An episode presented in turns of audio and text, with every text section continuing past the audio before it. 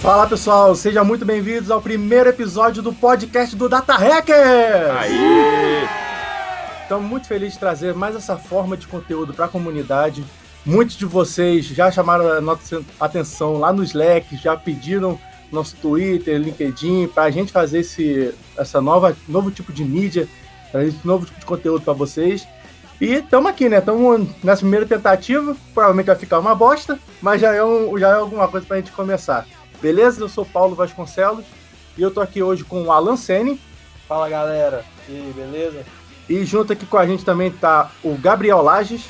E aí, galera, tudo certo?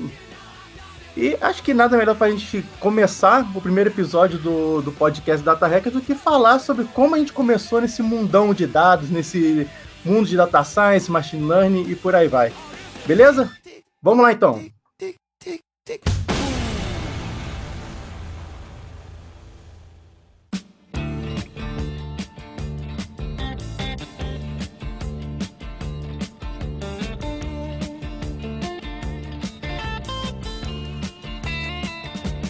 Então, acho que uma forma bacana de a gente começar é cada um falando sobre background, como, né, o que que faz, como que começou nessa área. Alan, você hoje trabalha como Lead Data Engineer, certo? É, É, na sua própria consultoria, mas como é que começou? Foi sua apresentação à área de Data Science? Como que você se preparou para isso? Qual o seu background? cara, a, a- a minha história em Data Science é, é- não é tão longa assim, né? Mas se, se for considerar o tempo que eu já tenho trabalhando em tecnologia, é até longo. Porque a primeira vez que eu trabalhei com dados mesmo foi no meu primeiro, meu primeiro estágio, que foi iniciação científica lá na UFMG, é, no laboratório de genética. Mas como é que começou tudo, né? É, Eu comecei a trabalhar, a gostar de tecnologia quando eu fiz, é, eu comecei o curso de ciência da computação na UFMG em 2008. Nem sabia o que que era computação, não sabia o que era programar, nem nada. Aí cheguei lá no curso lá, tomei pau pra caramba e tal, mas aos poucos eu fui começando a gostar de, de desenvolvimento, de programação. Assim que apareceu a oportunidade de, de fazer um estágio, eu comecei a trabalhar na, na- nessa iniciação científica no laboratório de genética de eh, desenvolvimento humano e genética, né? E lá o meu trampo era basicamente fazer script para transformar dado que saía de um software que fazia análise de DNA Uhum. para um outro software que fazia outro tipo de análise de DNA. Aí já tá, já estava trabalhando com transformação de dados, né? E na época a gente usava Perl para fazer isso, Bom. que era o que o pessoal gostava e tal, né? E muita gente das biológicas usava, o pessoal da bioinformática, né? Pearl é o, é o R do, do, do biólogo? É, pô, é tipo, ué, eu acho que hoje ninguém usa Perl, a não ser o Booking.com ainda tem uns negócios em Perl. Isso. Dessa iniciação científica, né, bem um estágio, eu fui fazer estágio mesmo no mercado, né? Fui trabalhar numa empresa que chama Montreal, uma empresa de, de Belo Horizonte, mas que tem filiais no Brasil inteiro. E a gente começou, eu comecei a trabalhar num time lá que fazia reconhecimento e classificação automática de documentos. No mercado eles chamam de GED, que é Gestão Eletrônica de Documentos, Certo. ou SM, que é Enterprise Content Manager. Eu já trabalhei com software desse também. Ah, é, na época a gente usava um software proprietário que era uma caixa preta. ele, ele chama Kofax. E hoje é da, é da Lexmark. As duas empresas fundiram, né? A gente utilizava uns algoritmos caixa preta lá para fazer classificação automática de invoice. Invoice não, né? Nota fiscal aqui no Brasil. Uhum. Contas de fornecimento de luz, contas de fornecimento de água Aham. para diversos fornecedores da empresa. Eu trabalhei lá de 2011 até 2015, mas nessa época ninguém falava de engenharia de dados nem de ciência de dados. Né? Se falava, falava muito pouco e eu não conhecia. Uhum. Nesse tempo aí eu fui, fui largando a faculdade, eu tava fazendo ciência da computação, mas eu fui deixando de lado, porque eu tava curtindo muito mais meu trampo do que a faculdade. Aí acabou que eu abandonei, fui jubilado e tal, longa história. E história triste também. Mas aí, depois que eu fui jubilado, decidi fazer vestibular de novo, né? Uhum. Eu insisti no erro, porque eu sou trouxa. aí fui fazer vestibular para estatística, né? Uhum. Aí eu, eu já tava, aí eu já tava pensando, não, cara, o que, que eu vou fazer? Computação não dá, computação é um curso muito chato. Eu já tô no mercado, né? Tem que fazer alguma coisa diferente. E aí você foi pra estatística, né? É. Computação é chato. Computação é chato, eu vou escolher estatística. É, aí já comecei a estudar coisas que estão mais relacionadas a dados e já começou a fazer um, um buzz aí nessa época em 2015 aí já tinha um buzz de data science, né? Aí começou a aparecer os cursos no Coursera, É. no, no edX e tal. Uhum. Aí eu fiz, eu falei, não, vou mexer com isso, comecei a estudar estatística, aí achei um curso de Spark. Estudei a arquitetura do Spark, falei, não, que arquitetura massa, né? Já gostava muito de arquitetura de software, que eu estava começando a atuar como líder técnico dos projetos de, de .NET na época ainda. Eu trabalhava só com Windows e .NET no desenvolvimento, né? Comecei a estudar o Spark. Aí fiz um curso, achei um curso no edX, que era um curso completo de Spark e dava certificação no final. Falei, pô, se eu começar no grátis, eu não vou terminar isso aqui. Resolvi pagar, né? Comprometer lá. Com- comprometi para ganhar Uhum. um certificado. Isso Curso- nunca funcionou pra mim, velho. É. É tipo, é tipo o jogo da Steam. Tipo, você, vou comprar e vou jogar. Não, mas eu paguei caro na época, cara. Não era aquele 45 dólares, não? Não, não era 45 dólares, não. O certificado lá no EDEX na época eu acho que era 120 dólares. Nossa. Porque você tinha que fazer os dois, Ah, as fa- três. você fazia o programa. Os três? Isso. Ah, é, pode eles, crer. eles chamavam de X-Series. Isso aí. Então, o primeiro, primeiro, primeiro curso era Introdução a Spark, aí o segundo curso era Big Data com Spark e o terceiro Machine Learning no Spark, Uhum. que você aprendia os cores, os, os quatro cores das bibliotecas do Spark, né? Na verdade, os quatro cores não, as quatro plataformas que o Spark tem lá. Aí fiz esse curso, cara, eu ainda tava na, na Montreal ainda. Aí, quando eu atualizei meu LinkedIn com essa parada, mano, a galera começou a chover, falando assim, nossa, mexe com engenharia de dados, não sei o quê. E isso é é que vai lembrar que, tipo, Data Engineering, ele come começou a ter um, um, um grande aumento, uma grande demanda de 2017 pra cá, né? Isso É. você tá falando de o que, 2016, 2015, talvez? 2015. 2015. 2015, no meio de 2015. Não tinha, ninguém falava em engenharia de dados, não. Uhum. É, Inclusive, eu tava fazendo isso e não sabia que existia engenharia de dados. Era o Big Data, né? Era... É, Era Big Data. Engenheiro de Big Data. É engenheiro de Big Data, mexer com Big Data. É o que você mais condena hoje, né? É, eu tava falando. Aí deu visibilidade e. Mas eu, eu não sentia que eu tava preparado para trabalhar Uhum. num trampo como engenheiro de dados. Né? Pô, o artigo The Rise of the Data Engineering Sim. é acho que de 2016. 2017. 2017, né? 2017. Que é um dos artigos aí que começou a cunhar o termo, né? Uhum. E também, só fazendo um adendo aqui, vale também a leitura do The Fall of the Data É, Engineer. exatamente. Que começou o, o, o cara lá, que ele trabalhou em diversas empresas aí, desde o Facebook até o Airbnb, né? Esse artigo é muito importante. Todo mundo que gosta de engenharia de dados ou que mexe com, com times de data science em geral deveria ler esses dois artigos aí.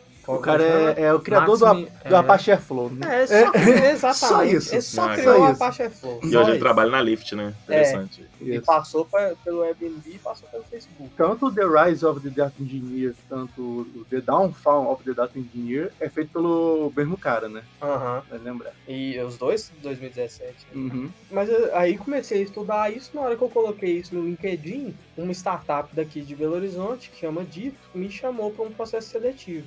Eu estava começando a fazer outros processos seletivos, mas nenhum assim tava, tava dando muito fit que eu estava querendo, né? Porque eu queria ou ser líder técnico de desenvolvimento back-end, ou começar a mexer com dados. Uhum. E a, e a Dito parecia ser a única empresa que tinha maturidade suficiente para começar a trabalhar com o volume grande de dados e com as tecnologias que hoje agora estão na moda. Né? Uhum. Sim. E fiz o processo, comecei a trabalhar lá no que eles já estavam montando, de- chamando de Data Squad, que eram quatro desenvolvedores só, mas que trabalhavam exclusivamente com o controle de fluxo de dados, né, coleta, transformação em streaming já, e é, o, como que guarda esses dados, né, o storage desses dados e disponibilização desses dados aí em, em tempo real ou para análise, etc. Que é aí, nessa época, que eu comecei a pensar, pô, engenharia de dados, aí comecei a escrever, comecei a, a procurar talk para dar e tal. Aí eu fiquei na Dito de 2016 até 2017. Sim. Aí depois da Dita, já estava trabalhando com dados, apareceu uma oportunidade para trabalhar como engenheiro de dados em Belo Horizonte, numa vaga que a Maximilias abriu. A, a Maximilias abriu a vaga, acho que no começo de 2017, e não estava conseguindo contratar de jeito nenhum. Eu vi a vaga em, sei lá, em, maio e apliquei. Cara, demoraram demais para me chamar. demoraram demais. E na época eu pensei assim, cara, eu tô. E, e na época assim, eu tava recebendo proposta demais, tava fazendo entrevista para Microsoft, para Spotify, só para testar porque eu não passava, né? é, principalmente entrevista em inglês, e os uhum. meninos que conhecem o inglês sabem que não é lá essas coisas. e eu tava fazendo para testar e tal. E eu pensei assim, não, não é possível, meu currículo tá constando em Spotify, tá constando em Microsoft, tá constando em outras empresas bacanas, os caras da Max Milhas não querem me chamar para ser engenheiro de dados lá. Procurei, não tinha engenheiro de dados lá. Aí passou um tempo, me chamaram para entrevista, eu passei, Aí que eu conheci o Paulo, né? Uhum. Que tá aqui com a gente, que o Paulo já fazia parte lá do time recém-formado do time de dados. Cara, o processo seletivo do Alan vale um podcast só, só dele, cara. Só que, falando disso. Que foi uma parada muito foda, cara. Foi, eu nunca vi. Vale aqui, eu vou, vou, vou rasgar cedo aqui. Eu ah. nunca vi um cara conhecer tanta ferramenta como, como o Alan conhece, cara. Tipo assim, só para dar um resumo sobre o que era a, a, o processo seletivo tinha um quadro. Nesse quadro tinha umas 60 palavras que eram referentes a ferramentas e tecnologia. É. Então tinha Python, tinha Apache Airflow, Luigi, tinha tudo que eu imaginar, tudo que é relacionado a dados tinha lá. E a gente pediu pro Alan criar uma, uma arquitetura desenhar a arquitetura da Max Milhas, que eu gostaria que fosse a arquitetura da Max Milhas. Exato. Aí você ganha. É... Eu não sei se ele pode estar tá falando processo seletivo assim, né? Não, não usa esse processo mais não, morreu. morreu já, depois que eu zerei o processo Então, a, você ganhava pontuação por cada uma das palavras que usava e fazia sentido, Isso. fizesse sentido. Isso. E você ganhava pontos extras por outras tecnologias que você colocasse também. É. Cara, eu não tô sacanagem, tinha umas 50, 60 palavras. O Alan usou todas as palavras para montar a arquitetura e ainda deu mais 10 a mais ainda, cara. É, mas tem um adendo aí, né? É, meses depois, em conversa com o líder da área lá, o Vini, uhum. que me contratou, né? Ele falou assim, cara, você, você zerou o teste, mas eu não queria te falar, não. Tinha certas palavras lá, certas ferramentas que eu não gostaria que você usasse na arquitetura, que a gente usava e achou uma merda. E eu coloquei lá, né? Mas eu falava assim, ó, esse aqui eu não recomendo não, mas vamos zerar o é, teste. É, eu lembro. Aí a gente começou a trabalhar como um time de dados mesmo, começou a estruturar e pensar uma visão de longo prazo, de estratégia de time de dados e tal. Até que uma hora eu falei assim, ah, a, a, o assédio também ajuda, né? Porque as pessoas não param de, de, é, de perseguir o cara que, que coloca no LinkedIn. Hoje não sei mais, né? Mas o cara que tem uma experiência razoável, consegue comprovar, mostrar Sim. pelo menos um indício que ele tem conhecimento da área. Eu pensei nem trabalhar numa empresa de gigante, não. Uma. Não. Unicórnio, não.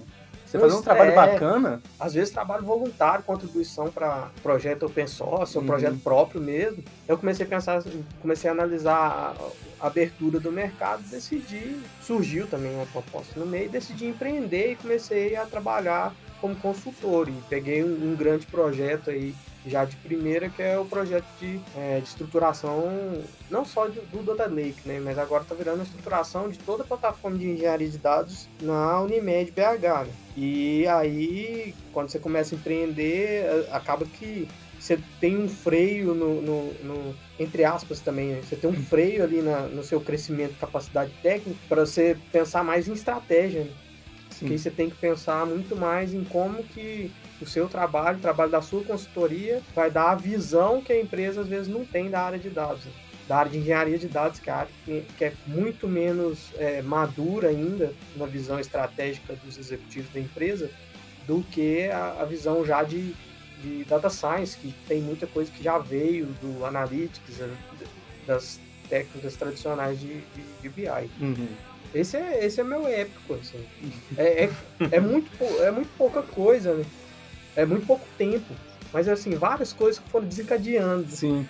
E só depois que você chega lá e começa a trampar, você pensa assim, pô, acabou que coincidiu as coisas. Né? Sim. Em 2010 eu tava fazendo ETL em Bem Perl, isso. Bem isso, né? Ah, às vezes a gente entra naquela a síndrome do impostor, né? A famosa síndrome do impostor, né? Você não se acha apto pra fazer um trabalho e isso acaba te limitando. né? Mas quando você Sim. tá lá, você vê que é muito isso. Muito que você já tá pronto mesmo. Não, e hoje tem muito mais estrutura, né? Hoje Sim. tem PEFs aí, o cara sabe o que, que ele vai estudar, em pouco tempo ele tá apto para pegar uma vaga de engenheiro de dados e fazer um trampo muito bom. Uhum. Com certeza. Hoje em dia tem muito mais direcionamento, né? Tem muito, muita coisa pronta já. É, com certeza.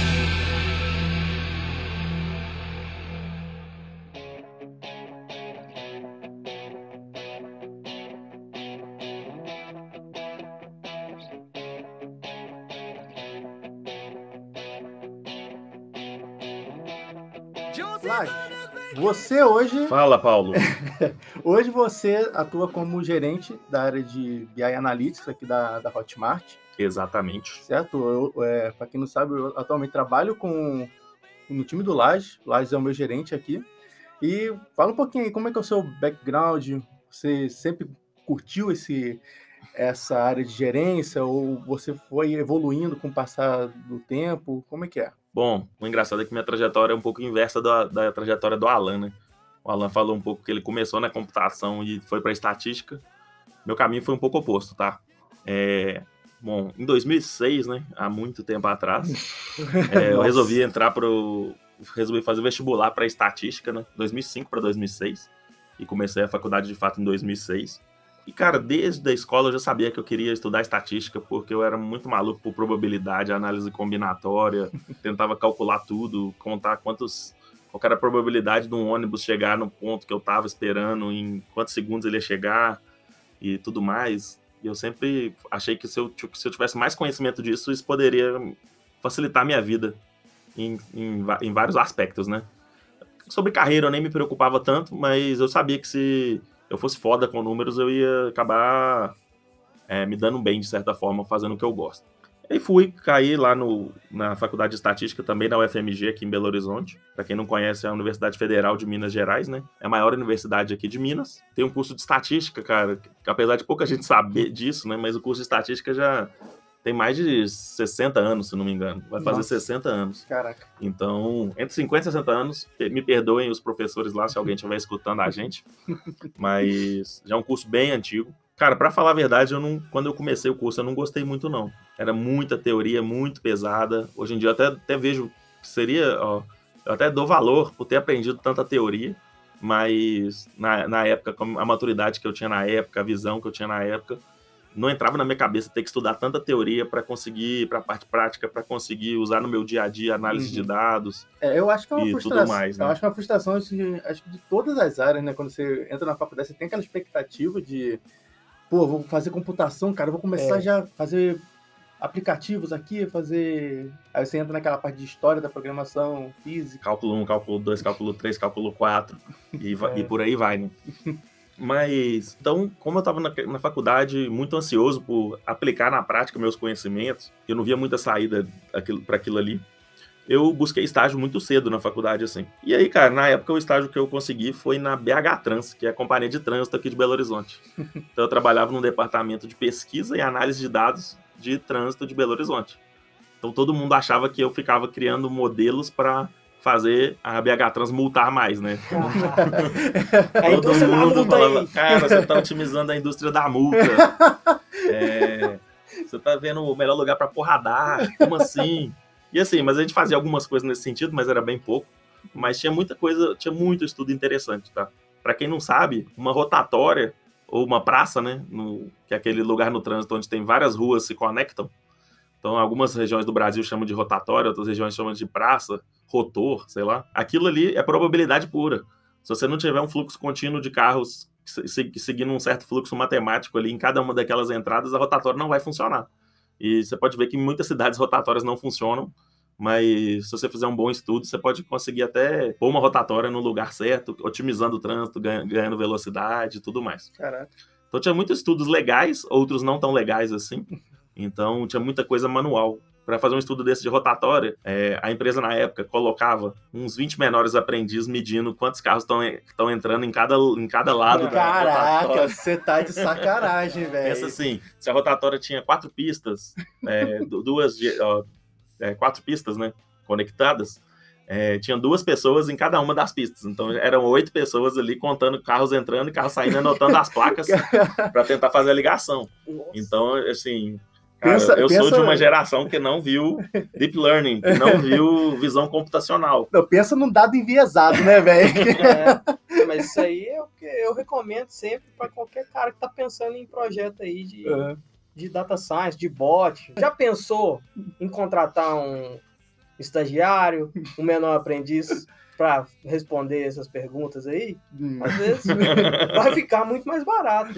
É uma estratégia aí, né? É uma estratégia. É. Será que, que seu, seu software de visão computacional com Deep Learning é mais barato do que oito menores aprendizes? Põe é, na conta aí. Dependendo, é você paga esses menores aprendizes aí 20 anos, você pode aposentar e você não paga o projeto Mas graças a Deus a tecnologia evoluiu muito, né? O custo, o custo de armazenamento, de processamento está caindo a cada dia e a tecnologia está evoluindo, novos modelos todo dia, que está é, deixando cada vez mais barato fazer esse tipo de, de trabalho para os grandes empresários aí, é. nem, nem mais pensar nessa ideia de pô, tanta gente fazendo trabalho braçal, né? Uhum. E, e por incrível que pareça, quando eu trabalhei na BH Trans, eu ajudei até a reduzir a quantidade de multa que os caras davam, porque é, a gente que estava de fora pensa muito que o objetivo dos caras é só multar para fazer grana e tudo mais. Só que a grana não cai para dentro da BH Trans, a grana vai é. para o governo, é totalmente descentralizado. Então não tinha nada disso na época. E pelo contrário, a gente fazia muitos estudos é, focados no seguinte: cara, esse radar multa muito. O índice de acidente dessa região não é muito alto. Se eu tirar esse radar, se eu deixar ele desligado, vai aumentar o índice de acidentes? se a gente identificasse que o índice de acidentes não, não mudava de acordo com aquele radar, a gente desligava aquele radar. A gente tentava sempre relacionar assim, por radar onde reduzia acidente, né? Para não sair só multando e não ter essa indústria da multa que todo mundo fala. Tem que acabar com a indústria da multa. Rogerinho. É, e foi um estágio, assim, então, tipo, cara, era tudo muito arcaico, as tecnologias que eu usava eram muito obsoletas, tipo assim muita coisa em app info. Não sei quem já trabalhou com, com, esse tipo de tecnologia aí, que é tipo um. Nem sei que é isso. Cara, um R dos anos 80, sei lá. que é tipo um sistemas unificados de mapa do governo. Assim? É, app info. App, isso aí, ó. Ainda existe o App Info, hein? Nós estamos vendo aqui. É. A última versão estável é de 2011, então é uma coisa que não evoluiu tanto. Mas eu usava vários softwares aí, estatísticos da época aí, usava um pouco de Minitab, não sei quem já trabalhou com isso. Quem, quem ainda trabalha, pelo amor de Deus, cara. Tem muita saída para Minitab já open source de graça que você vai aprender em 10 minutos. Para com isso. Para de achar que, ah, na minha, ah, na área de engenharia, Minitab é muito útil. Para, cara. Você tá errado. Sério. Não perde seu Minitab tempo, não. ainda tá lá nos cursos de graduação ainda, porque eu lembro que tá. Não, FMG ainda. Não, e pós-graduação, tem muita coisa ainda. Cara, se você, se você segue o Data Hackers, você já deve ter visto muita ferramenta interessante aí. É, Para diz... com essa ideia aí de Minitab e SPSS, cara. Na verdade, Dá para evoluir é isso aí. Tem a, as boas práticas, né, do, do, do Militab, né? Você sabe qual é a melhor prática do Militab? Qual é? Usar qualquer outra ferramenta. tipo isso. Mas assim, é, essas ferramentas geralmente tem tudo muito mastigado, né? É uma telinha parecida com Excel e você sai rodando modelos mastigados. Mas isso, isso dá muita dificuldade para você automatizar seus processos, cara. Então tem muita coisa evoluindo, igual eu te falei aí, o App Info, a última versão dele é de 2011 pô, será que de 2011 até 2018, que a gente tá gravando aqui, não, nada evoluiu? Você tem certeza disso? Então fica a dica aí, hein? Aqui o podcast é pra gente dar dicas para vocês aí. Aqui, aqui tem informação, aqui tem denúncia. é, depois eu tava fazendo o estágio lá na BH Trans, não, com certeza o estágio era muito menos interessante do que eu tô falando com vocês aqui, viu? Isso aqui eu tô falando assim, em um ano de estudo eu peguei dois, três estudos legais e um monte de trabalho braçal e então naquela época, a primeira primeira oportunidade que eu tive, eu já tinha aprendido o que eu precisava lá, o que eu achava que, que eu ia aprender de diferente lá. E eu busquei uma outra oportunidade. Então eu fui fazer estágio numa empresa de cálculos atuariais para planos de saúde. Nossa. Então a gente fazia modelos probabilísticos para operadoras de seguro. Então, pô, se antes eu estava ajudando a BH Trans a multar mais, aí eu fui pro plano de saúde para ajudar o, plano a, o plano a gastar menos com os, do, com os pacientes. Não, mas brincadeira, né? Também, assim como o caso da BH Trans lá, o nosso objetivo era bem outro. Era bem assim, garantir que aquele plano de saúde não estava dando um golpe na população. Então, que ele estava tendo uma solvência, que a carteira dele era viável, que tinha a probabilidade da, do, das pessoas que pagam tem mais gente pagando do que gente gastando, né? Para quem não sabe, plano, todo plano de saúde é praticamente um fundo e dinheiro entrando, dinheiro saindo, e você tem vários cálculos atuariais que os atuários que trabalhavam comigo na época tinham que rodar em cima disso aí, para garantir que aquele plano, que aquele plano de saúde é estável, ele é um plano que não vai causar prejuízo às pessoas e à população em geral. Meu trabalho nessa época era, já era misturado um pouco de cientista de dados com engenheiro de dados, tá? Não, óbvio que não, não tem nada a ver com o que o engenheiro de dados faz hoje, mas basicamente, cara, eu era o cara da empresa que conseguia manipular grandes quantidades de dados. Então a gente chegavam várias várias planilhas, na verdade, não eram, não eram bancos de dados, né? Eram arquivos em CSV. Então eu tinha que unificar todos aqueles arquivos e tinha uma quantidade muito grande de dados. Eu lembro que o Excel na época tinha 65 mil linhas, então era o máximo que um analista de dados tradicional conseguia chegar. E a gente trabalhava lá com 9 milhões, 12 milhões de linhas. Então, para aquela época, estou falando de 2000, 2007, 2008, sei lá, era uma quantidade de informação muito grande para o tipo de trabalho que a gente fazia na época. Principalmente para quem trabalhava só na parte de análise de dados, análise estatística mesmo. É, e meu trabalho era, era muito assim, minerar ao máximo esses, esses bancos. É, primeiro, assim, é processar todos esses dados, colocar numa, numa tecnologia que a gente conseguisse analisar e minerar ao máximo esses dados, extraindo todas as informações que os atuários precisavam para tomar as decisões em relação aos planos de saúde. Como que funcionava assim? A gente usava uma ferramenta que até hoje em dia é muito popular, outra ferramenta que eu não sou muito fã, mas essa com certeza tem gente no Data Hackers que usa no dia a dia, é, que é o SAS. Não sei quem conhece, é uma ferramenta uhum. proprietária. Por muitos anos foi a ferramenta mais top de analytics é, que tinha disponível no mercado é. e ela custa uma fortuna até hoje, para quem não sabe. Eu fui numa palestra ano passado no DSC, não sei quem conhece, é Open Data Science Conference lá nos Estados Unidos, e um dos palestrantes lá deixou bem claro que a, a essa empresa SaaS foi por 10 anos seguidos a, empresa, a melhor empresa para se trabalhar nos Estados Unidos, então ela já foi bem hypada, assim. E eu acredito que na época tinha, ela estava vivendo essa hype aí. É, o SAS é uma ferramenta muito mais poderosa que todas essas que a gente falou antes. É uma ferramenta que ainda, ainda é bem top de linha, assim. Pra, é, ela domina alguns mercados, tipo mercado de saúde, mercado de seguros, mercado, mercados altamente regulamentados. O SAS tem uma presença muito grande.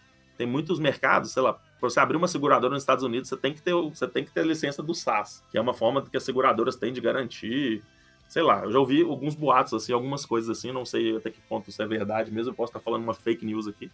Se alguém aí do podcast souber a realidade, conta pra gente aí embaixo também. E aí eu ficava fazendo aquelas análises atuariais e tudo mais. Depois de um tempo, novamente, busquei um novo estágio para continuar aprendendo e fui para uma área de consultoria. Então foi a época que eu mexi com mais coisas diferentes, assim. Então, eu dava consultoria estatística desde planos de saúde, até é, escolas, é, hospitais, concurso, em, empresas focadas em concursos públicos. Então, dava consultoria estatística para tudo enquanto era mercado. Sei que ano já? Isso aí já era 2010. 2009 para 2010, por aí. Entre 2009 e 2010, assim. Ou 2011. É, não, foi entre dois, 2010 e 2011. Você estava formando já. Então. É, eu tava, se eu tivesse sido regular no curso, era para eu estar tá formando, mas já, eu trazei um pouco mais. Né? não, assim, até que não era tão impossível, não. Teve umas oito pessoas das 35 que entraram que formaram. é, é. E depois uns quatro junto comigo formaram de, é, ao, é, ao, longo do tempo aí, o resto abandonou. É, mas aí e essa consultoria era de uns amigos meus, então caras que entraram comigo na faculdade, caras até muito mais capacitados que eu, assim. E eu acabei aprendendo pra caramba com esses caras e, e entendi uma coisa que eu carrego pra minha vida assim. Cara, se você é um cientista de dados, se você é um analista de dados, você não precisa focar em um mercado só. Você tem ferramentas, você tem habilidade, você tem conhecimento ali para aplicar nas, nos, em problemas diversos, dos mais diversos mercados. Entendeu? Para mim é a mesma coisa que falar assim, cara, eu sou engenheiro civil que só consigo fazer pontes quadradas cinzas no interior de Minas, sabe? Tipo, cara, talvez você pode usar seus conhecimentos de engenharia para construir um prédio diferente, construir, não sei, uma, um metrô, não sei. Você pode usar seu conhecimento para muita coisa. E o analista de dados também é aquele cara que do, tem o domínio aquele conhecimento, daquelas ferramentas ali, pode aplicar no dia a dia. Antes de me formar em estatística, eu comecei a estudar economia, então eu fazia os dois cursos em paralelo e dava consultoria no meio tempo. Era uma época meio louca, assim porque eu sempre quis focar muito na área de negócios. Entendia que eu queria aplicar análise de dados para negócios, tá? E aí, quando eu me formei em estatística, eu consegui um emprego muito rápido na Localiza. Na época era um analista de dados e, e comecei a ter vários desafios, porque Para quem não sabe, a Localiza é a maior locadora de carros da América Latina. Então, na época, tinha mais de 100 mil carros, né? Hoje em dia, já, acho que já chega a 200 mil, sei lá, 150 mil, não sei. Se tiver alguém da Localiza aí, dá o toque aí embaixo. Eu sei que tem muita gente da Localiza que segue a gente aí. Mas a gente, eu trabalhava numa área de precificação de carros, então fazia o pricing da, da frota toda de carros. E o legal é que a gente fazia muitos modelos preditivos para entender quanto que um carro custaria daqui a cinco anos, é, três anos, quatro anos, é, dois anos. Então é, é muito importante para a Localiza ter esses números muito atualizados. E para isso a gente fazia pesquisa de mercado no Brasil inteiro, rodava crawler para todo lado aí, pesquisando preços de carro e atualizando modelos. Fiquei um bom tempo na Localiza e fiquei até 2013, até o, até o meio de 2013 o final de 2013, se não me engano, é, nessa parte de precificando, ajudando a Localiza a precificar os carros e, e criar modelos preditivos e tudo mais. É, da Localiza, surgiu uma oportunidade de eu ir para uma empresa que estava bombando na época, que era, chama Direcional Engenharia. A área de construção civil teve uma época que teve um boom as principais empresas da Bolsa de Valores do Brasil. Foi um pouco antes da Lava Jato, viu, galera? É, já tava aqui. Mas as principais empresas da, que mais bombavam na Bolsa de Valores, que as ações valiam mais, assim, eram as empresas de construção civil. E a Direcional Engenharia era uma dessas em Belo Horizonte. Pra você ter uma ideia, quando eu trabalhei lá, tinha 16 mil funcionários na empresa. Nossa. Então, era um negócio de louco. Então, muita informação e tudo mais e a gente usava, e de novo, volta naquela ideia, cara, eu sou um analista de dados, eu sou um cientista de dados. Eu analisar dados de outro mercado é muito simples, eu só preciso de muita informação e de entender o contexto daqueles dados ali, para eu começar a tentar entender que tipo de modelo que eu vou aplicar, que tipo de teste que eu vou fazer, né? E aí, fiquei... Ah, então, nesse boom do mercado imobiliário, meu grande desafio lá era, cara, será que é, é possível é, saber exatamente o preço que eu tenho que cobrar por um apartamento. Então, hoje em dia tem um caso muito famoso da Zillow lá nos Estados Unidos, né? Que é uma startup, uhum. para quem não conhece, Zillow, Z-I-L-L-O-W. É uma startup que está bombando nos Estados Unidos. Para quem é fã do Kaggle aí, teve um tempo atrás que ela pagou um milhão de dólares para quem criasse o um melhor modelo preditivo para preços de apartamentos lá nos Estados Unidos. Então, ela é muito, essa empresa é muito focada em data science. São muito referência. No site deles, eles abrem os dados todos para você utilizar também, fazer projetos. Tem vários projetos deles no Kaggle. Então, vale muito a pena. Eu fazia um trabalho parecido com o da Asilo, guardado as devidas proporções, mas, óbvio, sem nem, nem 0,0001% da complexidade dos caras, né? Uhum. Mas minha ideia é justamente essa. É, pô, e no Brasil, será que eu consigo é, saber quanto que, eu, quanto que custa um apartamento de acordo com as características do apartamento. E outro estudo bem legal que a gente fazia lá era saber o que, que eu preciso pôr num apartamento para poder cobrar mais caro por ele. Então, por exemplo, o que, o que, que vale mais para um, quem está comprando? É um jardim bonito ou uma piscina? Quanto antes eu soubesse essa informação, melhor era para eu projetar para a equipe de marketing e tudo mais, e de, de, de engenharia da empresa, projetar como seriam as, as novas unidades do apartamento e vender aquilo ali mais rápido, tá? É, tivemos vários desafios aí, pesquisas de mercado e tudo mais, é, relacionadas a, a, esse tipo de informação, e sempre voltava naquela ideia ali, ó, muita pesquisa feita via crawler, coletava informação, jogava para dentro de um banco de dados e extraía é, aquelas informações para analisar através de técnicas de data science, as técnicas que a gente vê aí no dia a dia. E aí, quando eu estava na direcional engenharia, eu e eu tinha muito essa ideia de curso online e tudo, eu falei assim, cara, eu vou ser, eu vou ser um professor online, eu vou fazer cursos online e na área de data science, eu vou focar nisso, eu quero, quero isso para minha vida. E aí juntei alguns amigos, um, um cara trabalhava comigo na direcional na época, e eu lembro que a gente conversando, eu mostrando para eles como que o curso online tava bombando, tinha 60 mil pessoas numa sala e tudo, e aí os caras não acreditavam, e aí um amigo falou que tinha um outro amigo dele que trabalhava numa empresa que tava bombando de curso online e era aqui em Belo Horizonte que é a Hotmart, que é onde eu trabalho hoje, uhum. tá? Isso São coisas totalmente desconectadas. Eu não conhecia a Hotmart, isso em 2015. Eu nem nunca tinha ouvido falar da Hotmart, para falar a verdade com vocês. E aí, na mesma hora que eu, que eu queria começar a dar curso online, comecei a estudar a Hotmart, depois que esse amigo meu me falou. Em paralelo, a Hotmart me chamou para uma entrevista. Então, eles estavam começando uma área de dados na empresa, que era dentro da área de marketing. Então era uma área que era chamada até de inteligência de mercado. Me convidaram para essa entrevista. E aí eu passei, gostei muito da empresa, me identifiquei muito com a cultura, com os desafios e com o mercado de trabalho mesmo nessa parte de curso online, de produção de conteúdo digital, né, que vai muito além de curso. Quem fala curso hoje em dia, curso é só um pequeno tentáculo assim de fazer um negócio digital, né? Curso é um dos tentáculos, mas você pode ter um aplicativo, você pode ter uma comunidade, você pode ter Tem N formas, assim, de você trabalhar na internet, né, digamos assim. É o que muita gente busca hoje. E aí, comecei na Hotmart. Então, tive a oportunidade legal de criar uma área de Business Intelligence do zero. Então, tipo assim, juntei com outro desenvolvedor que trabalha comigo até hoje, que é o Rodrigo Palhares. E a gente foi construindo essa área e começou como uma área de Business Intelligence, foi ganhando corpo, foi é, trazendo resultados importantes para a empresa. E aí, depois a área virou. É, a gente incorporou uma área de Analytics junto com a área de Business Intelligence. E hoje em dia a gente já está migrando para uma terceira fase, né? Que é a que o Paulo está tá junto com a gente aqui, a gente está tá se transformando numa área de Data Science, Data Engineering e Analytics. Então, já são quantas pessoas, Paulo? Ah, velho, faz pergunta difícil não, mas... Tem tipo umas mas, 25 pessoas é... trabalhando com a gente só fazendo o processo de Data Science, que é preparando dados, processando dados, uhum. coletando dados, cara, cada fonte de dados mais maluca que a gente encontra aí, uhum. armazenando tudo isso, garantindo tudo funcionando no tempo que, que o mercado precisa, no do tempo que, de resposta que os clientes nossos precisam, e construindo produtos para os clientes, e medindo e, e, criando essa cultura de é, medir, medir, medir que a gente tem aqui na empresa, né? Tem um, até um lema aqui que a gente fala, um dos nossos mantras hoje, é o Respect the Data. Isso foi uma coisa que a gente construiu aqui dentro. Quando eu entrei na Hotmart, isso não era um dos mantras. E de, de uns tempos pra cá, cara, até o, o cara, o estagiário do analista de suporte já é um cara que tá medindo no dia a dia, tomando decisões com base em dados porque a gente vê que isso é uma coisa que traz muito, muito resultado para a empresa no dia a dia. É um caminho meio sem volta, assim. Tipo, desde o então, do CEO ao estagiário mais recente, todos eles já analisam dados uhum. e acompanham isso para tomar decisões no dia a dia. Aí. É, porque senão é uma coisa que virar uma chave, né? Uma cultura que você vai é, é, amadurecendo, né? Com os, com os colaboradores, com as equipes, tem que ter essa sinergia deles, ter essa maturidade de querer consultar dados para tomada de decisão.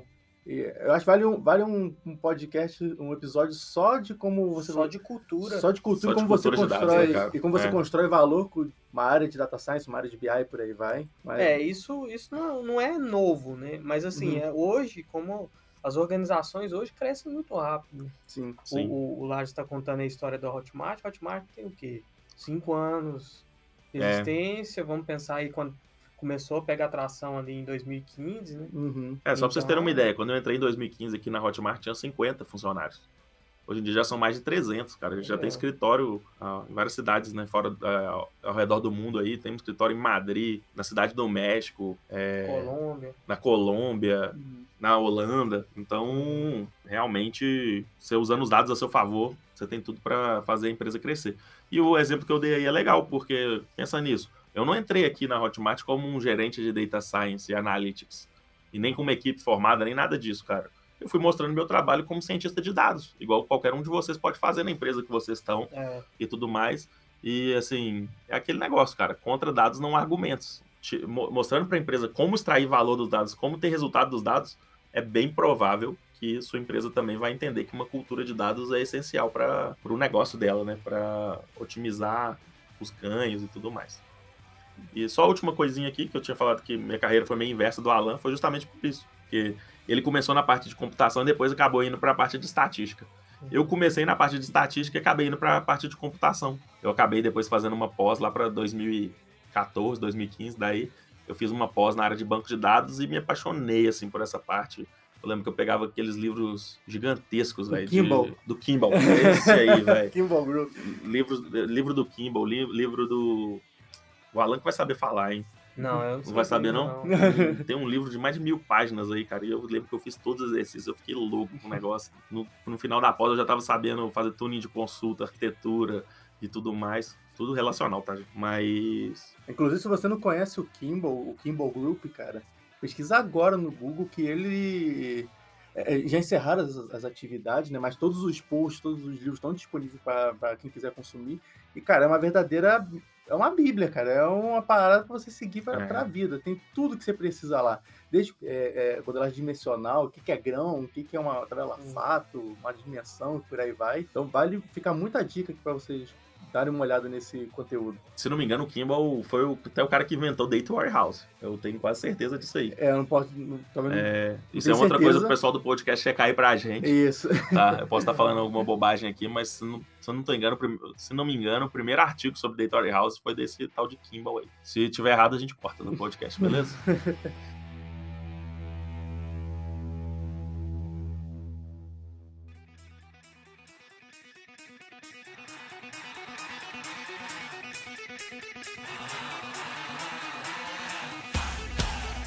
Bom, eu falei pra caramba, o Alan falou também, mas todo mundo aqui deve estar curioso para entender como que o Paulo virou o cientista de dados brasileiro, né? É, o Paulo foi um dos caras. Pra quem não conhece, se, né? Se Paulo procurar, Vasconcelos, cara. Isso. Se você procurar no, no, no Google Maps, você vai encontrar o lugar onde o cientista de dados brasileiro trabalha. Não façam isso, cara. Não façam Pode isso. procurar aí.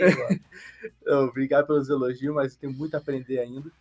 É, mas assim, eu acho que a minha carreira foi muito diferente né, de vocês, assim, é, na parte de, principalmente de experiência. Eu sempre gostei da área de, de, TI, da área de ciência da computação. Eu sou formado em, em, pela Universidade de Estado de Sá, que é uma universidade, assim, universidade, não, universidade federal. E, tipo, eu comecei a fazer a faculdade porque eu gostava mesmo da área de TI, queria me especializar nisso, ter uma graduação nisso. Mas, cara, durante o o meu curso, eu comecei a faculdade em 2009, nunca ouvi falar em ciência de dados, Big Data. Big Data eu acho que estourou em 2013, 2012, mais ou menos. Nessa época eu já estava me formando, então eu nunca ouvi nada sobre, sobre o conteúdo de Big Data, sobre Data Science. Eu fui ouvir falar pela primeira vez de data science em, se não me engano, 2015. Foi lendo aquele artigo da Harvard Business Review sobre a profissão mais sexy do, do, ah, do século. É, do DJ, do DJ Patinho que ele um fez. Um dos culpados pelo hype aí. É, com certeza Esse foi. aí foi. É, é, tive contato com estatística, que eu adorei também, foi uma das matérias que eu mais curti na, na faculdade. Mas, na época, eu trabalhava na Unimed, eu sou, eu sou, do Rio, né? Eu nasci e cresci no Rio de Janeiro, e eu trabalhei na, na Unimed no Rio. E lá, assim, eu trabalhava na área de TI, mas principalmente no começo eu era muito aquele cara responsável por consertar a máquina, saca? Tipo, é. criar cabo de rede. O menino da informática. É, o menino da informática, trocador de mouse, é, é bem isso mesmo. Ah, aí, tipo, eu fiquei seis anos na, na Unimed e depois, no final do, do período que eu fiquei lá, foi quando a gente começou a ter né, essa cultura de usar dados para geração de report para nossa diretoria. A gente usou clique, cara, na, na, lá. Olha. E, e a diretoria na época, né? Pra quem não sabe, a diretoria da Unimed, acho que todas as Unimed são assim, é formada por médicos, é. né? Verdade. Ele é, são essencialmente, tem que ser médico, pode ser, pode ser administrador do, do, Formado em Harvard. Pode ser formado em Harvard, mas você tem que ser médico. E, tipo, por médico aquilo era muito novo. Mostraram um dashboard pro, pro diretor lá, os caras ficaram igual drogado querendo mais, é. sabe? Então foi quando a gente teve espaço para criar a, mais essa cultura de dados, assim a gente tinha limitação que na época a gente, a gente não desenvolvia o próprio software da gente, era um RP que a gente contratava, então uhum. muitos dados a gente não conseguia consumir por conta da limitação do RP. Mas lá eu comecei, eh, comecei a implementar meus primeiros projetos de ciência de dados, fazer a parte de análise, bem analista mesmo, não tinha muito machine learning na época que eu fazia. E, cara, assim, na, na faculdade, como eu falei, eu não tive contato com data science, nem machine learning, coisas, então muito da minha, da minha capacitação foi de mocks, foi de uhum. cursos, cursos online nano degree da Audacity. Quem me conhece sabe que eu recomendo por, aos quatro ventos para fazer o nano degree da Audacity, que aquilo ali foi um divisor de águas. Porra, eu falo que não tá pagando a gente, né? É. o, Audacity, paga, nós, paga nós. O barulhinho. É, paga nós aí. então, mas foi um curso que eu curti, curti, muito de fazer na época, o nano degree. Mas, ao mesmo tempo, ao mesmo tempo que eu fazia o nano degree, eu fazia os cursos lá do DataCamp, fazia curso do, do Andrew NG lá, de Machine Learning uhum. do EDX. Então foi muito dessa parte especializada dessa forma. E uma coisa assim, acho que alguns de vocês conhecem essa curiosidade, mas o motivo de hoje eu tenho meu blog, de, em que eu ensino data science, machine learning para as pessoas, é justamente que, como eu falei, eu vi falar em data science pela primeira vez em 2015. Não tinha conteúdo no Brasil, cara, de data science. Se você quisesse aprender data science, você ia aprender Python no curso genericão, saca? Uhum. Então, eu tive o, o, o, fator que me ajudou, que eu conhecimento do idioma de inglês, então eu conseguia ler um artigo, fazer um você curso. Você começou seu blog quando? Eu comecei meu blog em novembro de 2016, justamente por ter essa. É, acho que foi bem precursor, assim, da palavra data science, né? É, é tanto que é, o pessoal brinca de cientista de dados brasileiro, porque quando eu criei meu blog, eu vi que a palavra cientista de dados brasileiro não existia, não estava no SEO, não, não era tá bem. Vendo? É análise de dados. Não estava tá ranqueado. Não estava ranqueado bem. Eu falei, ué, eu vou ser o dono dessa merda, então. Então, É. assim, então se você pesquisar cientista de dados brasileiro no Google, provavelmente um dos primeiros vai aparecer. E, tipo, eu fiz isso para. Ah, se alguém procurar saber sobre cientista de dados no Brasil, provavelmente isso vai ser uma palavra-chave que vão utilizar. Então, vou, vou começar a usar isso. É o header do meu blog. tá lá. é, se brincar, você conseguia comprar o domínio cientista de dados brasileiro. Nossa, cara, demora. Devia ter, mole. Devia ter, devia ter feito isso. Mas é melhor você vincular o nome, o seu nome ao, É, ao blog do cientista de dados brasileiro. Com certeza. E, tipo, é, eu fiz o blog, primeiro, porque eu tinha essa. Eu vi essa dor, eu identifico essa dor do. Se alguém quisesse começar a querer aprender data science não soubesse, não soubesse inglês, o cara iria provavelmente parar porque só tinha conteúdo no, no exterior. Eu falei, vou começar a trazer um pouquinho desse conteúdo aqui pro Brasil e, ao mesmo tempo, eu começo a divulgar meu, meu trabalho, meu portfólio, o meu blog. Né? Lá tem Sim, minhas certeza. Lá tem minhas opiniões, tem os tutoriais, tem os meus projetos. E é muito bacana ver o feedback da comunidade para isso, cara. Tipo, eu falo de cursos lá sem ter código de, sei lá, de afiliado nem nada assim. Eu gosto muito de fazer isso porque é- eu acho que é a missão de nós três aqui quando criamos o Data Hacks, que a gente quer popularizar a data science no, no Brasil e criar uma comunidade de profissionais fortes, não pessoas hypadas, aí. não pessoas que fizeram leram um artigo e acham que já pode começar na área. A gente quer criar uma. Eu posso até estar extrapolando seria o tópico aqui, mas eu criar uma potência na, na área de ciência de dados, que o Brasil tem esse potencial Com certeza. de. nós- Hoje a gente vê muito no Kaggle, né? Tem vários brasileiros como Kaggle Masters Exato. e como É. Top Kaggle lá. O Gilberto Titerix, é, por muito, muito tempo, ele foi o, o Kaggle Master, o primeiro lugar no, no, no Kaggle, e o cara é brasileiro, cara. Eu acho que atualmente ele é tipo o segundo. Ele também ele tá sempre na- no, no topo das paradas aí, né? Exato, exato. E- mas não só ele, tiveram vários outros. Teve, tem várias competições que já foram, que brasileiros já ganharam e tudo mais. Exato. E assim, um dos objetivos do Data Hackers é justamente esse que o Paulo falou aí, né? A gente quer se conectar cada vez com o maior número possível de caras fodas em data science que trabalham nos, nos mais diversos assuntos, porque todo mundo se conectando, eu acho que todo mundo pode ir muito mais rápido, né? Exato. Eu me inspiro muito no, no Data Hackers, eu me inspiro muito na comunidade indiana chamada Analytics Viria, que Sim, é, sim. é, pessoas podem subestimar a Índia, mas a Índia é um mercado tecnológico gigante, Sim. sinistro demais.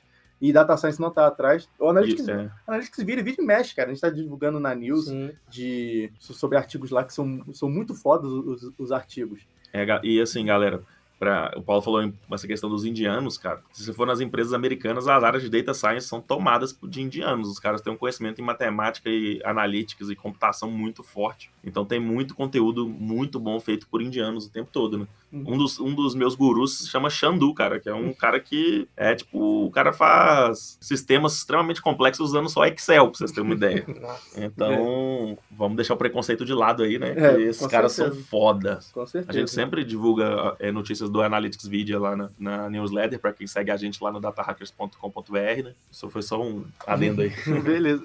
E, tipo, então eu comecei a me especializar na área de data science, fazendo curso, fazendo meus projetos. Isso você trabalhava na Unimed ainda. Trabalhar na Unimed e aplicava os conhecimentos na Unimed. Mas né? acabou que o que, que potencializou ali foi a criação do seu blog. Você fazia, fazia mais para expor pra galera, Sim, na curiosidade ali, né? Do Exato. que uma demanda, às vezes, de, de trabalho, assim. exatamente, porque ali eu tinha um problema para resolver. quando eu fazia um post no blog, por exemplo. E, cara, é, eu recomendo muito vocês criarem blogs, vocês escreverem que, além de vocês estarem é, alimentando a comunidade com conteúdos que precisa no Brasil, temos muitas fontes fodas no Brasil de, de conteúdo de data science, mas precisamos cada vez mais. E, cara, e quando você escreve, você aprende duas vezes. Quando você ensina alguém, você está aprendendo de novo, cara. Você está fixando o conhecimento. E isso me ajudou muito a, a nunca esquecer do que, do que eu aprendi. É, então, em 2017, embora eu estava trabalhando na, um pouco na parte de BI, assim, na, na, na Unimed, mas foi em 2017, comecei como analista de dados mesmo. Eu tra trabalhando no Rio, eu recebi uma proposta da Max Milhas, que é empresa que eu e o Alan trabalhamos juntos aqui, o Vinícius, que provavelmente deve estar ouvindo aqui é, a gente. É, ele me encontrou, me chamou para cá, foi um, um momento de aprendizado foda também, vindo pra cá pro BH. De Malicuí pra BH sem nunca ter pisado aqui na cidade, sem conhecer uma viva alma. Então foi bem, assim, a cara e coragem Mas se mesmo. libertou do Rio de Janeiro. Vamos.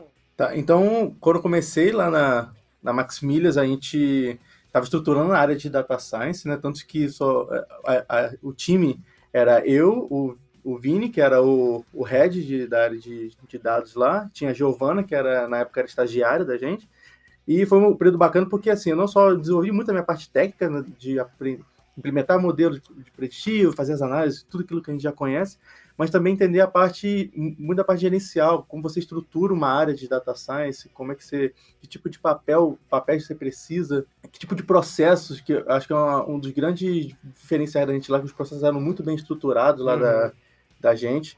É, e eu trabalhei lá por um, acho que um período quase de um ano, acho que foi uns 10 meses. Esse ano, 2018, aí eu vi a vaga na Hotmart, me interessei, a gente comecei aqui onde eu tô até o momento desse, desse podcast aqui, eu trabalhando com Lages, com um time, que também tem sido um aprendizado muito, muito bacana. E é isso, minha carreira é, é bem curta mesmo. É isso aí. Certo. E você isso vê, aí, o galera. Paulo tem, tem pouco tempo aí já é uma referência aí da área.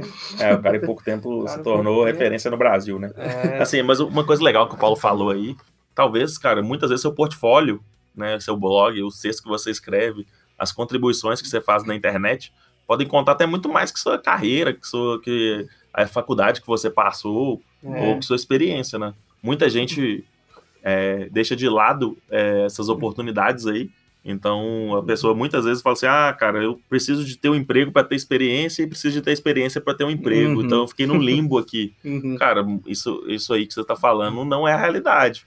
O que, eu, o que a gente vê é justamente o contrário. Tem muita gente contribuindo, tem projeto open source para todo lado tem desafio no Kaggle, tem gente escrevendo post, tem gente pegando dados na própria casa ou, ou usando é, IoT, né, usando gadgets é, e dados com o próprio smartphone e analisando e fazendo projetos em cima disso e mostrando, é, testando várias técnicas de machine learning, de deep learning, de, de data science em geral, né? Sim. E, e, e compartilhando isso com todo mundo. Então, muitas vezes isso vai valer muito mais porque mostra já que você, o que você sabe fazer na prática, o que você vai conseguir chegar numa empresa e solucionar problemas que já estão rolando lá há anos e uhum. ninguém conseguiu solucionar. É, eu recomendo demais vocês fazerem projetos com a comunidade, nem que seja voluntariar a, a um projeto. Eu digo isso por experiência própria, eu gosto muito de me integrar com a comunidade. Por exemplo, o DataCamp, eu, eu já cheguei a trabalhar com o DataCamp, tanto escrevendo artigos para eles, é, o curso de R é, do DataCamp, traduzido para português, eu, eu ajudei na tradução. E, tipo, foi uma experiência bacana que você conhece o, o dia a dia de uma empresa, mesmo que online, que foi totalmente remoto. É, a própria Dacio também, é, a, o curso de. Acho que tem um nome de que é Fundamento de Data Science 1, que eu ajudei na tradução do curso na época. Cheguei a fazer webinários para os alunos também. Então, tipo, cara, tem muita oportunidade. E outra coisa, ele não chegar na minha porta e falar assim: Nossa, você é o Paulo, vem cá, a gente tá um projeto. Eu vi um post, um Datacamp. Eu vi um post dele e falei, cara, posso traduzir o curso para vocês de, de R? Aí eles falaram, pode, ué, por que não? Então, vai criando seu portfólio, cara, escrevendo, faça conteúdo, faça podcast, esteja em movimento, sempre vai cada vez mais evoluindo seu trabalho.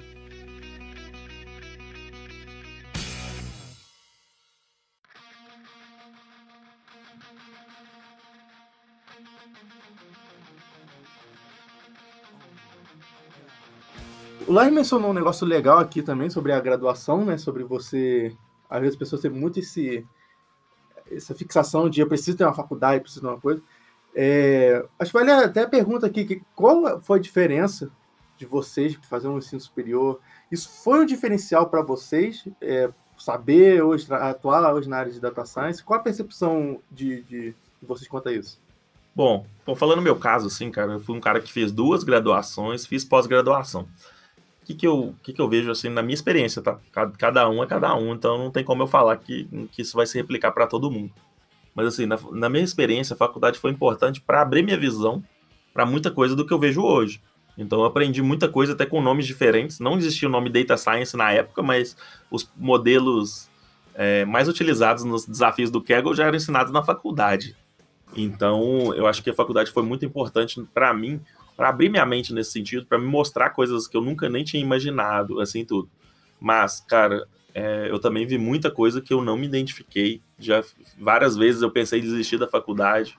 Não foi nenhuma nem duas, não, foram diversas vezes. E uma coisa que eu reparo é que cada dia mais as empresas estão preocupadas com o que você pode contribuir para a empresa, o que você pode fazer pela empresa e não no, no seu currículo em si. Tá? Eu sou um cara que contrata muita gente e passo por isso no dia a dia. Aqui na Hotmart mesmo, a gente não, não tem nenhuma. Nesse, é, para os cargos de desenvolvimento, de data science, de análise de dados, não tem nenhuma exigência de curso superior, de diploma, de nada disso. O que eu quero saber mesmo é se a pessoa está apta a fazer, a, a, a, encarar os desafios que, eu, que a gente tem para oferecer aqui, né? O, os meus diplomas mesmo, cara, eu nunca devo ter mostrado em lugar nenhum. Eu nem lembro quem, quem foi a última pessoa que me pediu para ver meu diploma. Tem diploma que eu nunca nem busquei. É, tem muita tá. gente que está formada aí, que está ouvindo, com certeza tem também tem história desse tipo aí que nunca mais nem chegou a pegar o diploma, né? é claro que isso não é uma realidade de todas as profissões, né? Tem algumas profissões é, que, ainda, principalmente mercados muito regulamentados, por coincidência, né? Os que eu falei lá que usam o SAS, com certeza vai pedir diploma é. também. Então, se a empresa usa o SAS, vai pedir diploma, posso saber. É, brincadeira aqui. Mas é, isso não, é uma, não funciona em todos os casos, mas no meu caso foi bem assim. Eu acho que cada vez as empresas estão menos preocupadas com o curso que você fez e estão mais preocupadas com é, o que você é capaz de fazer ou com que atividades você fez, né? Que desafios você enfrentou. O que, você consegue cumprir naquela área, né? É isso aí. Eu acho que é, muito na pegada do que o Paulo falou, né? Sobre é, como você tem que trabalhar, onde que você tem que buscar a experiência, porque às vezes você não, você não tem a oportunidade de trabalhar já diretamente com dados. Eu acho que o, o grande ponto aí é para você começar uma carreira, é você ser apaixonado em resolver algum tipo de problema, né? Então, muitas das vezes, talvez até na maioria das vezes hoje, no mundo de hoje, você se apaixona por problemas que você acaba vendo na faculdade, né? Antes de você entrar na faculdade, você não, você não, você não vê muitos problemas para resolver, problemas complexos. Às vezes você está muito mais focado em passar no vestibular e pensar em passar no vestibular do que atacar um problema de frente. E na faculdade você já vê problemas do mundo real e começa a ter esse desafio aí de resolver esses problemas, né? É, tanto que tem muita muitas das empresas foram criadas em faculdade, né? Criados com colegas de é. faculdade. É, o Google foi assim, é. o Facebook foi assim, mas tem aquela história que a gente já conhece aí. E muitas é. vezes foram por pessoas que abandonaram a faculdade, né? exatamente, exatamente. O próprio Bill Gates e uhum. vários outros aí. Tem uma coisa legal, talvez eu deixei de falar, mas eu lembrei daqui da conversa do Alan, que lá pro, quando eu ainda era da Localiza, cara, em 2011, eu fui, eu participei da segunda turma do Coursera, na, na área de estatística, tá? Então, tinha um curso de, do Coursera em 2011, foi lançado lá de estatística. Que é o hoje... curso da John Hopkins? John Hopkins, é. Nossa, esse curso foi um é dos mais feitos em todas as histórias. É isso aí. Eu, hoje eu... ninguém fala dele mais, parece. É, tipo assim, ele, hoje em dia eles têm, a John Hopkins tem várias tipo, agora o Coursera tá cheio de graduações, né? Tem, tem até é, mestrado lá que é, eles fazem lá. Então, a John Hopkins tem várias graduações em Data Science e tudo mais. Eu não sei, nem sei como é que tá hoje em dia mais, mas por vários anos foi o curso mais, que mais bombava lá. E eu fiz parte da segunda turma, cara. E eu, eu lembro que eu fiquei impressionado, porque no primeiro dia de aula era 60 mil pessoas online, simultâneo. Então, uma coisa que me deixou, eu falei assim, caramba, velho, curso online é um negócio que vai mudar o mundo. E aí, tendo aula assim com os caras de melhor qualidade possível. Os professores lá eram muito bons assim. Óbvio que eu sei que tem, que tem quem já fez o curso lá vai, vai, vai saber o que eu tô falando. Mas o curso vai desde o bem básico mesmo, para quem não sabe nada de estatística. Então, para muita gente pode parecer monótono assim. E para quem está começando, é uma ótima dica aí. Esses cursos da Universidade John Hopkins, que ele é focado em, na parte biológica, mas, cara, tem muita coisa legal de data science que ensina nesse curso aí. Eu lembro que eu fiquei louco. Falei assim, 60, 60 mil pessoas estão aprendendo aqui simultâneo. Tem muita coisa para fazer com essa tanto de informação. Só que eu não, como várias pessoas que fazem curso online aí, eu não terminei a turma naquele ano. ah, eu devia e na época o curso era abria, abria turmas, cara, só a cada seis meses. Então eu fui, esperei seis meses, fiz de novo.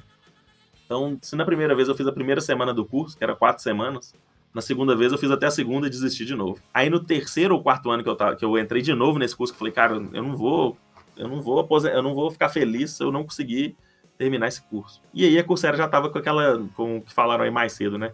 A ideia de ter um diploma que você paga 20 dólares para ter acesso ao, ao certificado no final e tudo. E quando eu paguei esses 20 dólares, eu fiz cada semana como se fosse a última. Então eu concluí, saí concluindo uma porrada de curso no Coursera.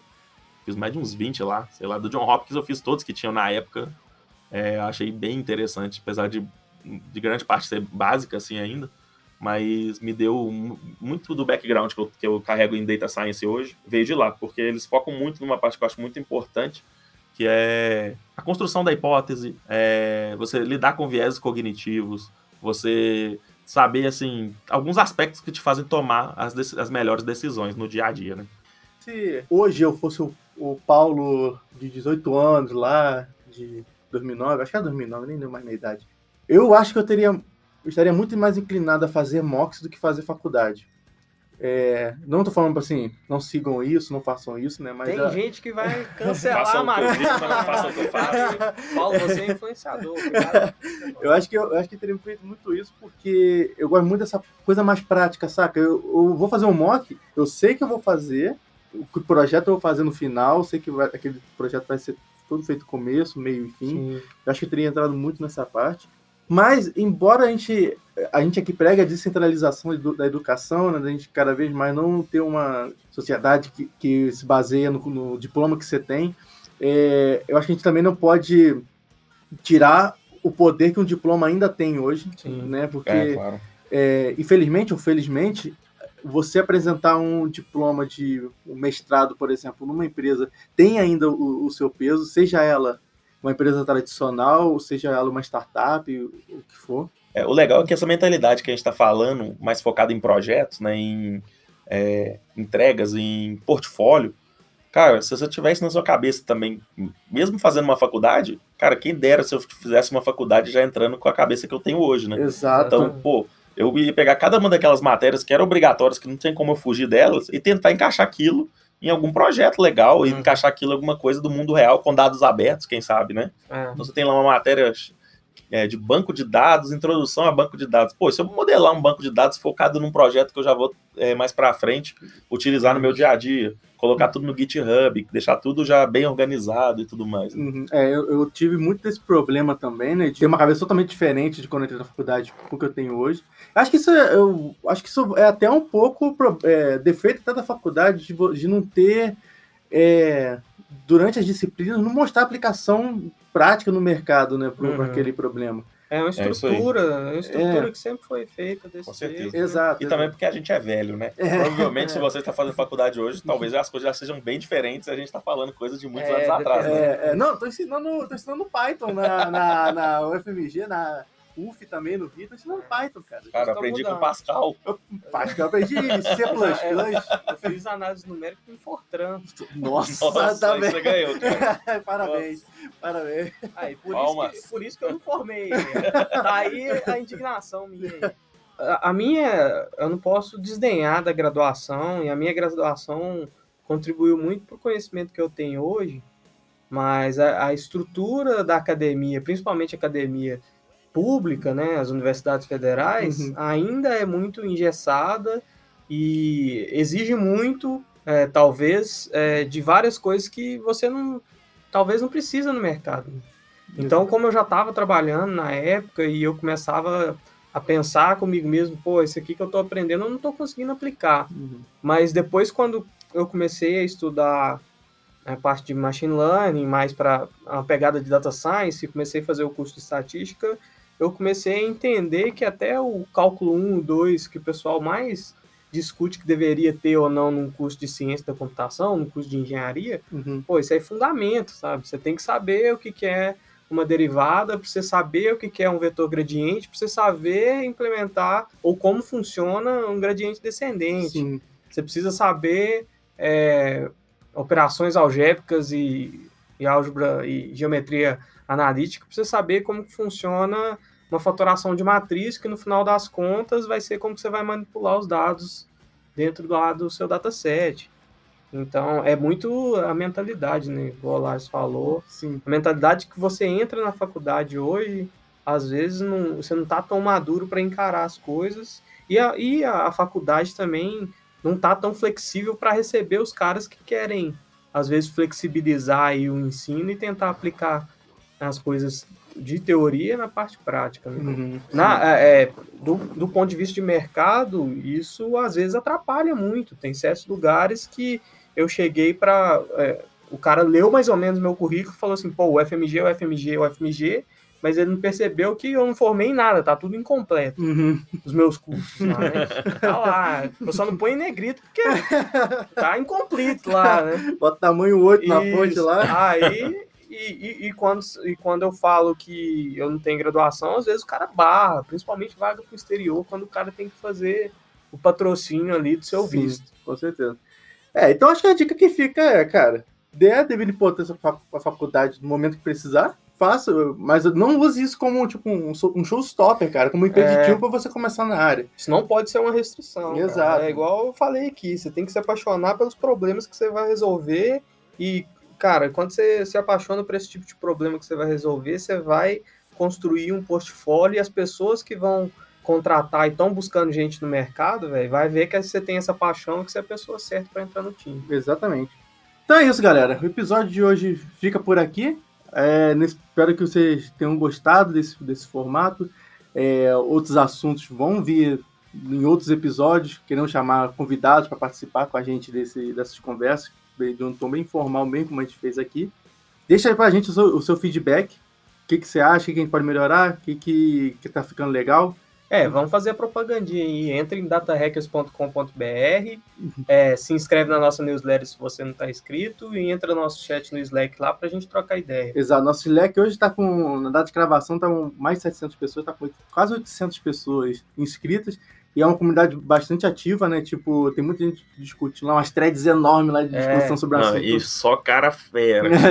é, é tipo, não, tem cara desde Qualquer assunto muito... que você posta lá, todo mundo compartilha, todo mundo dá opinião, dá pitaco. Muita gente fala umas coisas erradas também, mas é, faz parte. Faz é, parte. tipo, você não precisa também trabalhar numa empresa foda para entrar no Data Hacks. Você é entusiasta, é, tá começando agora a, na área de Data Science, conseguiu seu primeiro emprego, quer encontrar seu primeiro emprego, Vai lá também pra gente trocar uma ideia, que a comunidade ela é muito receptiva, aberta. Muito, muito aberta, nesse... tem muito iniciante lá. E a gente precisa que os iniciantes participem também. Né? Exato, exatamente. Ajuda a gente aí na, compartilhando com, com os amigos. Manda aí naquele grupo do WhatsApp lá da família que sua tia só fica mandando GIF pra vocês lá na, do de só Bom Lula Dia. Bolsonaro.